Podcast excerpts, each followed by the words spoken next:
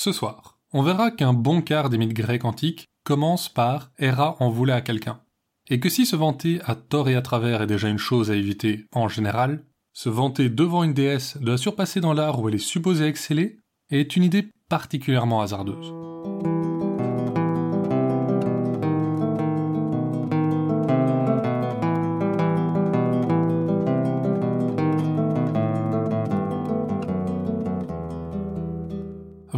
Écoutez des Soirs Perdus, l'émission qui vous fait découvrir les contes et mythes que vous ne connaissiez pas encore et vous replonge dans ceux que vous aviez peut-être oubliés.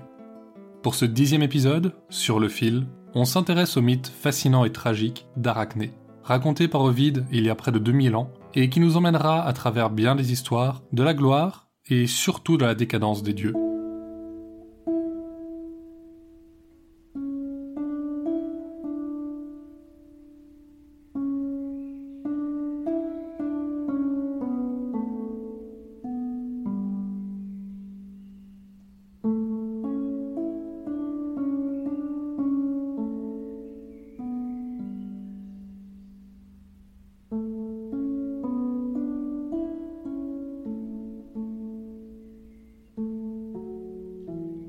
La mythologie grecque parle souvent de grands héros, presque tous fils de rois ou rois eux-mêmes. Mais le mythe que je vais vous raconter ce soir parle d'une simple femme. Elle n'était pas connue pour sa naissance, pas plus que pour sa beauté. Elle n'avait pas été abandonnée par quelque grand roi ou offerte par un dieu ou une déesse.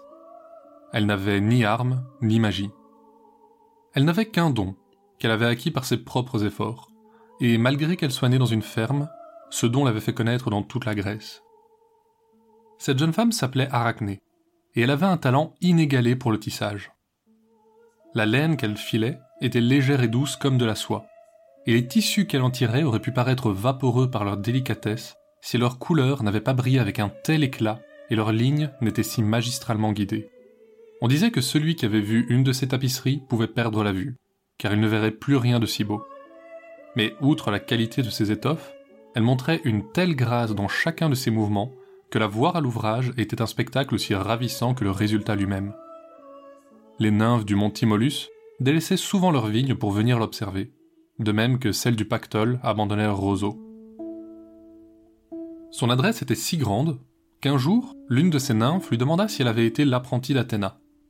Cette dernière n'était en effet pas seulement la déesse de la guerre, mais aussi la patronne des artisans, et de ce fait, excellait dans l'art du tissage. Cette question offensa Arachné plus que les nymphes n'auraient pu l'imaginer. Se levant d'un bond, elle lança Mon talent, je ne le dois qu'à mon travail, et Athéna elle-même ne saurait rivaliser avec moi. Si elle pense pouvoir le faire, qu'elle vienne, et nous saurons qui pourrait enseigner à qui. Si Athéna est souvent réputée être liée à la sagesse, elle n'est pas douce pour autant. S'il ne fallait citer qu'un exemple, c'est elle qui transforma Méduse en monstre à la chevelure de serpent. Pourquoi? Parce que la jeune femme avait été violée par Poséidon dans son temple, à elle, la déesse vierge. Quand ce modèle de miséricorde apprit des nymphes ce qu'avait dit la mortelle, elle en fut, disons, vexée. Mais elle décida de lui laisser une chance de se rattraper. Elle descendit sur terre sous les traits d'une vieille femme, de longs cheveux blancs tombant sur ses bras maigres, qui s'agrippait à un bâton pour soutenir son poids. Elle se présenta chez Arachné en lui disant qu'elle était venue de loin pour admirer l'adresse qu'on vantait tant dans toute la Grèce. La jeune femme, flattée, l'invita alors à entrer. Athéna, sous son déguisement, l'observa travailler, et fut furieuse de constater qu'elle avait en effet élevé le tissage plus haut que n'importe quel art mortel. Mais de là à se comparer à elle. Vous avez un don fabuleux, jeune fille, lança-t-elle.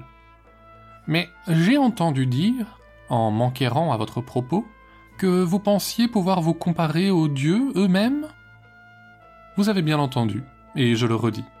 Pourquoi une mortelle ne pourrait-elle pas exceller dans un domaine Vous savez, j'ai moi-même manié le métier à tisser dans ma jeunesse. L'âge m'a pris ma dextérité, mais il m'a apporté la sagesse qu'il te manque. Tu ne devrais pas te montrer si arrogante. Si tu te mettais à genoux pour implorer le pardon des dieux, je suis certaine qu'il te pardonnerait cette arrogance, et te laisserait te vanter d'être la meilleure parmi les mortels. Arachné rougit de colère à ces mots. Si vous avez une fille quelque part, allez donc lui prodiguer vos conseils. Pour ma part, Je ne pense pas devoir écouter les déblatérations d'une vieillarde qui reconnaît elle-même n'avoir pour qualité que d'avoir vécu trop longtemps. Si Athéna veut que je m'excuse, elle peut venir me défier. Si elle se montre meilleure que moi, je céderai volontiers. Elle est venue, s'écria la déesse. Et dans un flash de lumière, Athéna se révéla sous sa vraie forme. Furieuse, la déesse avait oublié son éphémère idée de pardon et accepta le défi lancé par la mortelle. Toutes les nymphes vinrent assister au spectacle des deux artisanes disposant leur métier, et quand elles se mirent à tisser, le temps sembla s'arrêter. Nulle ne semblait plus experte que l'autre, et quand un rayon de soleil pénétrait la pièce, un arc-en-ciel jaillissait des fils d'or et de la pourpre tyréenne qui s'unissaient dans les tapisseries, faisant rayonner le marbre de leurs bras nus qui s'activait à une vitesse incroyable. Leurs visages portaient une expression de profonde concentration, mais chacun de leurs mouvements avait autant de naturel que la chouette qui bat des ailes. La déesse vierge avait à cœur de remettre la mortelle à sa place. Pour lui rappeler à qui elle avait affaire, elle se représenta en armes sur l'aéropage, le jour où Athènes l'avait choisie pour déesse protectrice. En effet, à l'époque où l'Attique n'avait pas encore connu la présence de l'homme, naquit Cécrops, fils de Gaïa. Le bas de son corps était celui d'un serpent, mais il vivait parmi les hommes sans persécution. C'est lui qui fonda la ville d'Athènes, qui, à sa création, ne s'appelait pas encore ainsi. Il réunit des hommes et des femmes qui en seraient les habitants, et leur offrit l'éducation qui leur manquait, agriculture, écriture, art, le cursus était complet. Et puisqu'il les avait si bien éduqués, il décida de leur donner à tous le droit de choisir leur destin. C'est ainsi que la démocratie vit le jour à Athènes. Tout se passait bien. La ville fleurissait, et rapidement, elle rayonna sur tout l'Attique, dont elle devint la capitale. Mais cette région, qui peu de temps auparavant était inhabitée, n'avait ni temple, ni divinité protectrice. Cela ne semblait pas poser de problème à ses habitants, mais les dieux ne pouvaient tolérer une telle situation. Ils se rassemblèrent tous sur la colline de Cécrops, au centre de la ville, et deux d'entre eux s'avancèrent pour prendre la responsabilité de la région, Poséidon et Athéna. Pendant longtemps, le Conseil des dieux délibéra, chacun faisant valoir de nombreux arguments sans réussir à faire pencher la balance en sa faveur. Quand il fut clair que la chose n'irait pas plus loin ainsi, Zeus décida, puisqu'il s'agissait de choisir la divinité gardienne de l'Attique, qu'il laisserait le choix au fondateur de sa capitale. Cécrops, de son côté, puisqu'il avait donné le droit de vote à ses citoyens, voulut laisser se prononcer par eux-mêmes. Il convoqua tous les Athéniens et toutes les Athéniennes, et demanda aux deux prétendants de montrer ce qu'ils avaient à offrir à ceux qui leur rendraient hommage. Poséidon s'avança le premier. De son trident, il frappa le sol, et un superbe étalon en sortit. Fougueux, l'animal s'ébroua et partit d'un furieux galop autour de la colline. Les hommes furent fascinés par cette créature qu'ils n'avaient jamais vue, et déjà certains appelaient le dieu de l'océan de leur voix. Alors, sûr de lui, il laissa la place à sa nièce, qui s'avança à son tour. Dans une main, elle tenait son grand bouclier rond, dans l'autre sa longue lance, qu'elle frappa au sol. Aussitôt, un immense olivier aux feuilles d'argent en jaillit, chargé de fruits le peuple d'Athènes délibéra à grand bruit, les hommes avançant que cette créature les rendrait inarrêtables à la guerre. Les femmes répondant qu'à la puissance militaire, elles préféraient l'arbre qui pourrait assurer leur subsistance. Après quelques heures, Cécrops appela son peuple à voter. Unanimement, les hommes votèrent pour Poséidon, mais de même, les femmes votèrent pour Athéna. Ces dernières étant plus nombreuses d'une voix, la déesse fut nommée protectrice de l'Attique par Zeus. Poséidon, de rage, frappa à nouveau son trident au sol, et une gigantesque source d'eau de mer jaillit de la colline, menaçant d'inonder la ville et de rendre incultivables les terres alentour. Pour l'apaiser, les Athéniens durent lui promettre que plus jamais une femme n'aurait le droit de vote, et que leurs enfants ne porteraient pas leur nom.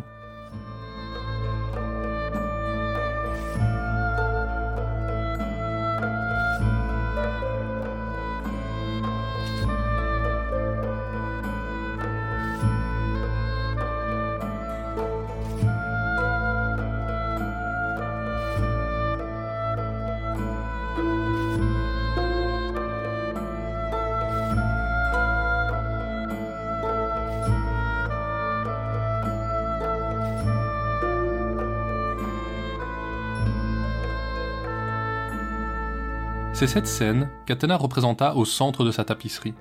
Six dieux, entourant de chaque côté un Zeus couronné de lumière, plus glorieux qu'aucun roi terrestre. une déesse de la victoire descendait vers elle, et l'olivier qu'elle avait fait jaillir occupait la place centrale. Mais elle voulait aussi rappeler à l'impudente ce qui était arrivé aux mortels qui avaient défié les dieux. Dans un premier coin, elle représenta Emos et Rhodope, les royaux amants de Thrace. Emos était le fils de Boré, le vent du nord, et hormis les ailes, il avait hérité du physique de son père, surtout de sa grande beauté. Avec sa femme, Rhodope, fille du fleuve Strimon, il formait le couple le plus admiré de la région des Balkans, encore une région de plaine à l'époque. À vrai dire, ils avaient sans doute un peu trop pris goût aux hommages qu'on leur rendait, car ils finirent par former un véritable culte autour de leur personne. Ils se firent vénérer comme un couple divin, au même titre que Zeus et Héra, ce que la déesse apprécia assez peu. Pour les punir, elle les changea tous deux en montagne, figés l'un face à l'autre pour l'éternité, sans pouvoir se rejoindre. Et figés ainsi, ils apparaissaient sur la tapisserie. Dans un coin opposé, elle fit se déployer les ailes d'une grue en vol, poursuivie par les lances d'un peuple de petits hommes. Guerana, la reine des Pygmées, était révérée comme plus qu'une reine par son peuple. Mais elle-même négligeait de rendre un culte aux dieux. Héra, à nouveau elle, la couvrit de plumes et allongea ses lèvres en un bec effilé. Elle ne lui laissa comme souvenir de sa beauté que les longues jambes qu'elle partageait avec l'oiseau. Et comme la punition ne satisfaisait pas tout à fait la déesse, elle fit germer dans le peuple de la reine une haine profonde de l'oiseau, si bien que Guerana fut condamnée à combattre son propre peuple et braver les flèches et saguets chaque fois qu'elle voulait voir son fils, qu'elle n'arrivait jamais à atteindre. En dessous de la grue en vol, une cigogne regardait tristement une cité immense, perchée sur ses hautes murailles. Continuant sur sa lancée, c'est cette fois Antigone de Troie qu'Héra avait changé en oiseau, car la jeune fille avait eu l'orgueil de comparer sa superbe chevelure à celle de la déesse. Mais l'un des pires sorts réservés à des mortels par Héra occupait le dernier coin. Un arbre à visage humain pleurait sur des marches de marbre montant vers un grand temple blanc. Cette histoire-là est celle des filles de Cinéras, roi de Chypre. Comme d'autres, les quatre jeunes filles étaient bénies d'une beauté formidable, mais affublées d'une arrogance à sa mesure. Un jour, qu'elles se disputaient pour savoir laquelle était la plus belle, elles passèrent devant le temple des rats, un imposant bâtiment de marbre blanc dont l'entrée était ornée d'un buste de la déesse. La plus âgée, Mira, déclara que, quelle que soit la plus belle d'entre elles, elles étaient toutes plus belles que la reine des dieux, ce à quoi les trois autres acquiescèrent. Ça ne tomba bien entendu pas dans l'oreille d'un sourd, et Hera changea les trois cadettes en marche de marbre au pied de son temple, pour qu'elles soient pour toujours piétinées par ceux qui viendraient l'adorer. Mira fut horrifiée par le sort de ses sœurs, et s'encourut vers le palais de son père. Elle pensait avoir ainsi échappé à la vindicte divine. Comme elle se trompait. Cinéras, qui aimait tendrement ses filles, fut anéanti en apprenant ce qui leur était arrivé. Mais il se le reprocha, il les avait laissés trop longtemps sans mari, et le nombre de courtisans qui se pressaient à leurs pieds leur avait tourné la tête. Il décida de ne pas persévérer dans son erreur, et commença à chercher un bon parti pour son aîné, le seul enfant qui lui restait désormais. Pendant plusieurs mois, il chercha le mari parfait pour sa fille, espérant la rendre heureuse par un bon mariage. En effet, depuis la disparition de ses sœurs, elle n'était pas sortie de sa chambre et n'acceptait de voir personne, hormis la vieille bonne qui avait été sa nourrice. Cependant, quand enfin il pensa avoir trouvé le gendre idéal, il convoqua sa fille pour lui annoncer la nouvelle et n'accepta aucun refus. Finalement, deux gardes amenèrent Mira dans la salle du trône, la portant à moitié tant elle était amorphe. Mais quand elle leva les yeux vers le visage de son père, son visage s'éclaira un instant, avant de virer un rouge soutenu qui lui fit baisser le regard. Elle ne le releva plus tant que son père parla, mais ce dernier prit cette première réaction comme un bon signe. Sa fille était visiblement ravie de la perspective d'un mariage, mais n'osait pas montrer sa joie, par respect pour le deuil de ses sœurs, qu'elle portait encore. Lui aussi se trompait bien. Quand les gardes ramenèrent la princesse à sa chambre, elle pleurait à chaudes larmes. Mais pas pour ses sœurs. Elle pleurait de devoir épouser un étranger, car elle aimait déjà un autre homme, avec une telle passion qu'elle était certaine de ne plus jamais aimer ainsi. Cette certitude, elle l'avait eue au moment où ses yeux s'étaient posés sur son père quelques minutes plus tôt. Elle comprit alors que la déesse ne l'avait pas épargnée. Au contraire, elle l'avait condamnée à un sort pire que celui de ses sœurs, à l'humiliation ultime. Elle l'avait rendue amoureuse de son propre père. À nouveau, elle refusa de sortir de sa chambre, et devenait hystérique si on essayait de l'y forcer. Elle ne savait plus quoi faire. Cet amour grandissait en elle comme un gouffre obscur, prêt à l'avaler. Les jours passaient, et tout le monde au palais s'inquiétait pour la princesse. Mais personne autant que sa nourrice, qui, seule, voyait que sa maîtresse avait décidé de se laisser mourir. Chaque jour, la vieille femme tentait de chasser ce projet de son esprit. Parfois, elle se montrait caressante, lui rappelant avec des mots doux tous les bons souvenirs qui avaient fait sa vie, et tous ceux qui s'ajouteraient au fil des années. Parfois, elle tentait d'être autoritaire, et lui disait que c'était une honte pour une princesse de se conduire ainsi, qu'elle avait la chance d'avoir été épargnée par le courroux des rats, et qu'elle devait vivre, sinon pour elle, au moins pour ses sœurs qui n'en avaient plus l'occasion. En effet, dans son esprit, Mira se désolait du sort de ses sœurs et désirait les rejoindre. Un jour, dit-on non plus, la jeune fille confessa la source de ses tourments. La nourrice resta sans voix, et pendant tout le reste de la journée, elle n'osa plus lever les yeux sur sa protégée. Mais pendant la nuit sans sommeil qu'elle traversa ce soir-là, elle put réfléchir à la situation. Peu lui importaient les crimes de la jeune fille. Elle l'aimait comme son enfant. Et si l'amour la faisait mourir, peut-être que l'amour pouvait la ramener vers la vie. Siniras, pour tout bon roi qu'il était, avait une passion pour les choses de l'amour qu'une seule femme ne pouvait satisfaire. Et régulièrement, son chambellan faisait venir des jeunes filles dans sa couche. La bonne commença à former un plan pour échanger la prochaine jeune fille avec sa maîtresse. Le lendemain, quand elle alla réveiller la princesse, tout était en place. Mira fut horrifiée par la proposition. Mais la passion qu'Hera avait mis dans son cœur était si forte, et le discours de sa nourrice si pressant, qu'elle se laissa convaincre. Quand vint la nuit, la nourrice conduisit Mira, cachée sous une capuche, par les discrets escaliers qui débouchaient directement dans la chambre du roi, et la laissa là. La jeune fille tremblait de terreur à l'idée d'être découverte. Mais la nuit était sa complice, et lorsque Siniras arriva pour se mettre au lit, il ne remarqua rien. Seul le jour lui révéla son crime, et celui de sa fille. Le choc et la honte faillirent le tuer sur le coup, et il pensa un instant à faire exécuter sa fille sur le champ. Mais il ne put se résoudre à lui faire du mal. Mira fut bannie, sans espoir de pouvoir un jour poser à nouveau les yeux sur les murs de la cité. Des semaines, des mois durant, elle erra sur les chemins, sa honte et son chagrin comme seul compagnon. Chacun de ses souffles, elle les utilisait pour implorer les dieux de la délivrer de ses souffrances. Et finalement, l'un d'eux l'entendit. Mira sentit ses jambes devenir lourdes, et tout son corps s'engourdir. Ses jambes se joignirent, et ses pieds s'enfoncèrent dans le sol, pendant que ses bras s'élevaient pour chercher la lumière du soleil, et que ses doigts s'allongeaient et se multipliaient. Sa peau se durcit, et brunit comme brûlée par le soleil. Finalement, sa transformation s'acheva elle était devenue un arbre. Enfin, elle put se reposer.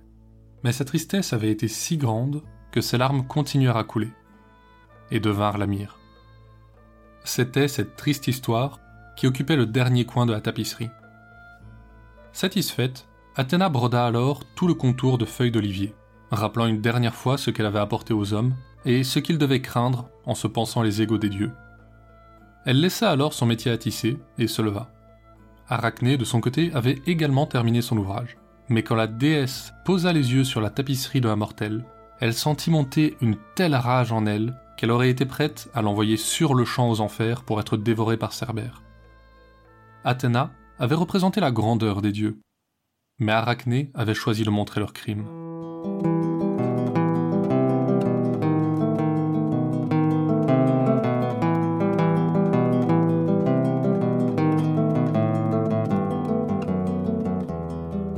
reprendra le récit du duel d'Arachné et Athéna la semaine prochaine. Mais maintenant, place à la créature de la semaine. Dans l'épisode 5, je vous parlais de la femme de Minokichi, un seul ayant pris apparence humaine pour être avec son aimé. Ce genre de légende se rencontre un peu partout dans le monde. Et en Grèce, on appelle ce genre de femmes des dryades. Ce sont des nymphes des bois destinées à protéger les forêts. Certaines d'entre elles, les amadriades, sont liées à un arbre en particulier, et meurent si ce dernier est abattu mais la plupart sont plutôt attachés à une forêt dans son ensemble, et peuvent vivre plusieurs siècles. Dans la plupart des légendes, il s'agit d'esprits bienveillants, qui, d'ailleurs, recueillent et élèvent les enfants abandonnés dans les bois. Mais elles peuvent très mal prendre qu'on s'en prenne à leurs arbres. Une histoire raconte comment des dryades firent appel à Cérès pour les venger d'un bûcheron qui avait coupé un chêne sacré alors même qu'elle dansait autour de ce dernier. Cérès envoya la faim le visiter dans son sommeil, et quand l'homme arriva au bout de ses provisions, il commença à se dévorer lui-même. Comme je le disais, ces légendes se rencontrent un peu partout dans le monde. Alors, dans le doute, évitez d'abattre des arbres sans une bonne raison.